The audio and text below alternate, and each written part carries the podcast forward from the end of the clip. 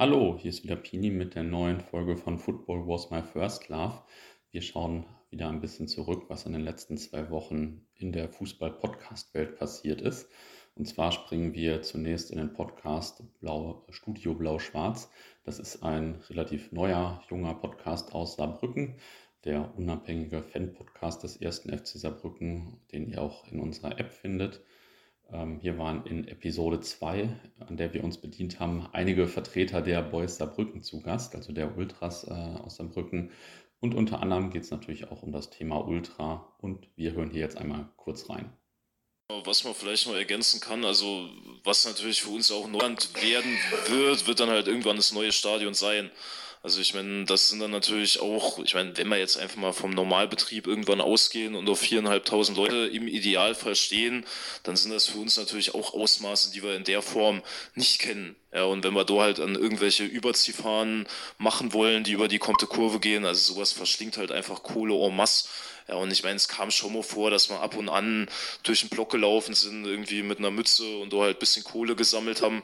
Trotzdem ist halt so dieses, dieses Autonome ist für uns halt einfach, einfach schon wichtig. Also wir haben zum Beispiel bei uns in den Räumlichkeiten haben wir einen Drucker stehen, äh, wo wir unsere Kurvenlage mitdrucken. Ähm, und das ist uns auch einfach wichtig, sage ich mal, dass wir, sage ich mal, der Fanszene sowas anbieten zu können, ohne da jetzt irgendwie, jo, selbst wenn es nur ein paar Euro sind, halt irgendwie verpflichtend einzusammeln. Und ähm, ja, deswegen, also ich meine, keine Ahnung, wahrscheinlich werden wir nicht mehr in Völklingen spielen, so, aber wir hatten die Kurvenlager auch immer unten im Block verteilt und wie du sagtest, das ist eigentlich momentan so die einzige Plattform, wo wir uns äußern. Ähm, jo, weil diese Internetpräsenz, äh, ich meine, es gibt diesen, gibt den FCS Freiblock, das ist richtig, aber ansonsten legen wir da einfach keinen großen Wert drauf, weil unser Wirkungsfeld ist einfach das Stadion und äh, ich meine, man sieht es ja heute in allen Teilen der Gesellschaft, diese ganzen Internetdebatten und was auch immer, das ist alles so, boah, ja, da haben wir einfach keinen Bock drauf. Ja. Das einzige Argument, das wird auch bei uns immer diskutiert, ich meine, diese fürchterlichen Handykameras. Das ist halt einfach auch im, ich meine, man muss sich ja, wenn man sich heutzutage Konzerte anschaut, ja, ich meine, guckt euch Konzerte an aus den 80er, 90ern, irgendwelche Geidinger, wo du alle Leute die Arme hoch haben. Heute guckst du dir ein Konzert an, siehst nur in Handykameras. Ja. Und beim Fußball ist es ja zumindest ähnlich. Ja, ich meine, wir haben halt auch nicht die Kapazität, um da hin zum Kunst hinterher zu rennen. Jo, mach deine Kamera runter. Aber ich meine, wenn man den Leuten halt Bilder anbieten würde, kann das natürlich schon ein bisschen runtergehen. Ja, nur trotzdem äh, sollte einfach vielleicht jeder sich mal so ein bisschen vor Augen führen, den Moment im Stadion zu genießen. Im zweiten Ausschnitt dieser Woche springen wir aus meiner Dortmunder Sicht in Feindesland, ähm, und zwar mitten rein. Ähm, und zwar gab es bei Es war einmal ein Stadion, dem Podcast, ähm, ein Interview mit Stefan Bartha zum Parkstadion Gelsenkirchen. Stefan ähm, ist ja großer Schalke-Fan, hat vor einigen Jahren das Buch Mein Parkstadion geschrieben, war jetzt auch in die Tönnies-Proteste stark involviert und äh, ja, sein Buch war auf der falschen Seite des Ruhrgebiets auch ein ziemlicher Bestseller. Und generell gehört das Parkstadion natürlich zu den legendären Stadien der alten Bundesliga, nenne ich es mal. Und der Stefan hat auch ein paar gute Anekdoten auf Lager, zum Beispiel wie ein paar Anführer der lokalen Szene früher durch die Nordkurve gegangen sind und Aufnäher von Kutten geschnitten haben, die ihnen nicht gefielen. ja, ähm, also das ist auch äh, aus meiner Sicht lustig. Hier ein kleiner Ausschnitt aus der Folge. Also erste Pläne gab es wohl äh, wirklich schon in den 50ern oder Mitte der 50er wurde ja. schon mal ins Spiel gebracht und es sollte dann ein, ein, ein sogenanntes Ruhestadion werden, ja. Mhm. Also für die ganze Region, nicht nur für Gelsenkirchen, sondern ein Großstadion mit für über 100.000 Leute. Das sollte eben in, in, der, ja, in der Gelsenkirchen stehen, weil es ja auch so ein bisschen im Ruhrgebiet schon zentral ist, glaube ich. Ja. Auf jeden Fall ähm, gab es da immer mal wieder Pläne. Mhm. Aber der, äh, der, den ersten Spatenstich gab es tatsächlich erst 1969. Ähm, und das war sicherlich mit, äh, hing zusammen mit der Vergabe der Weltmeisterschaft 1974, äh, ja. 74, ne? Ja. Und äh, deswegen, und dann wurde das aber verkleinert, ne, deutlich. Und dann, aber man wollte ähm, auch Leichtathletikveranstaltungen mitnehmen. Mhm. Und äh, der Verein hat das ja nicht äh, finanziert, sondern das Land, der Bund, mhm. die Stadt. Ganz neu angefangen mit Podcasten hat Rollo Fuhrmann, der ehemalige Field Reporter, ähm, von Premiere und Sky, der ja auch beim übrigens beim letzten Spiel im Parkstadion 2001 eine große Rolle gespielt hat. ähm, er macht in unserer App jetzt so eine zweiwöchige Kolumne mit seinem Blick auf die Bundesliga und auf den Fußball allgemein. Und aus meiner, also für mich ganz interessant zu sehen, wie das jemand, der so nah involviert war in diesem ganzen Geschäft auch schon, das heute selbst sieht. Hier ein Auszug aus Folge 1. Oder auch andere Vereine, da fragt man sich, wie haben die sich, wie haben die gewirtschaftet? Was haben die eigentlich gemacht die ganze Zeit? Wenn sie zwei, drei Monate nicht überstehen können, und was macht die Liga dazu? Sie nimmt Milliarden ein und ist nicht in der Lage, das zu überbrücken. Viel schwerer haben es doch die Amateurvereine, die erst gar nicht spielen konnten, jetzt erst zuletzt und dann vor wenigen Zuschauern. Zuschauereinnahmen, das sind meist die einzigen Einnahmen, die sie haben. Ein paar Sponsorengeldern, aber das ist lächerlich. Während äh, die großen Vereine ähm, oder die erste, zweite und dritte Liga immerhin noch die Fernsehgelder haben. Außerdem haben wir in unserer App gemeinsam mit der Lisa von Radio Mönchengladbach eine kleine Podcast-Staffel zu Borussia Mönchengladbach gestartet.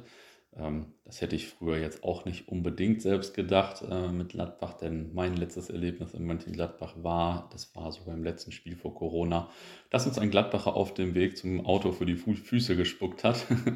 Aber das zeigt ja, dass dort auch viel Fußballleidenschaft herrscht und man nicht einfach Anhänger eines Getränkes ist oder so. Also von daher ähm, kann ich das schon akzeptieren.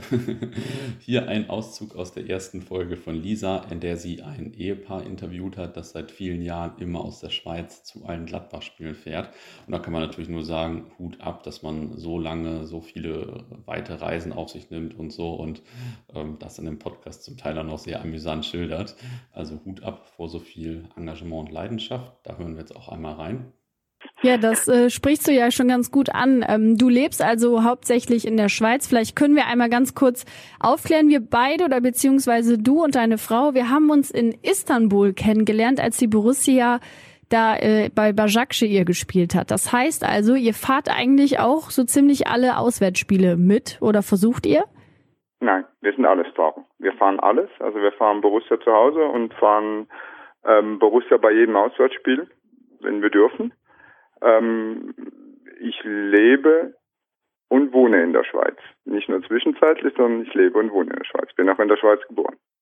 Wie ist denn deine Leidenschaft zu Borussia entstanden? Also wenn du ja tatsächlich dort geboren bist, nie mal irgendwie mit einem Schweizer Verein geliebäugelt. Wie kam es denn dann, dass du Borussia-Fan geworden bist?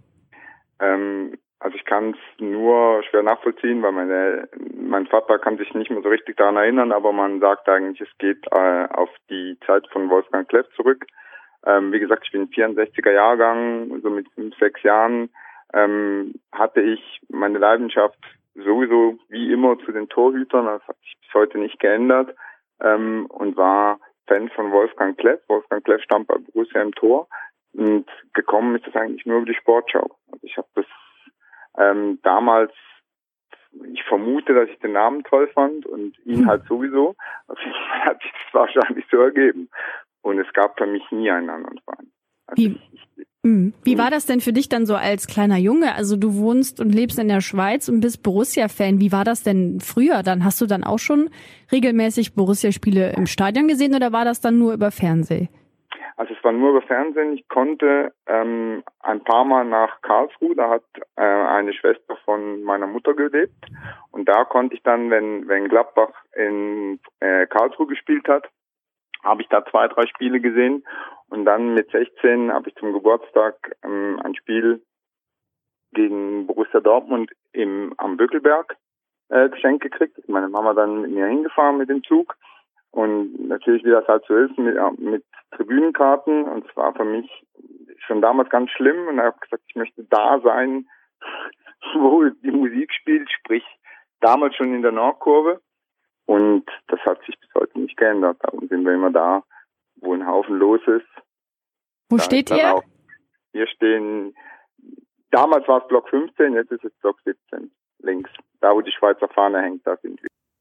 Und das war dann auch schon die dieswöchige Fußball-Podcast-Woche, war mal wieder die Qual der Wahl, denn es gab noch viele andere gute Podcasts, ähm, bestimmt auch viele, die ich gar nicht im Blick hatte, aber zum Beispiel auch Teil 3 von Janni mit Argentinien. Dann gab es das Interview mit äh, den Organisatoren dieses äh, Groundhopping-Spiels, nenne ich mal, im Motodrom Halbemond und äh, bestimmt auch noch ziemlich viele andere. Wer also einen Hinweis hat, was wir hier demnächst äh, mal vorstellen sollen, einfach kurz melden.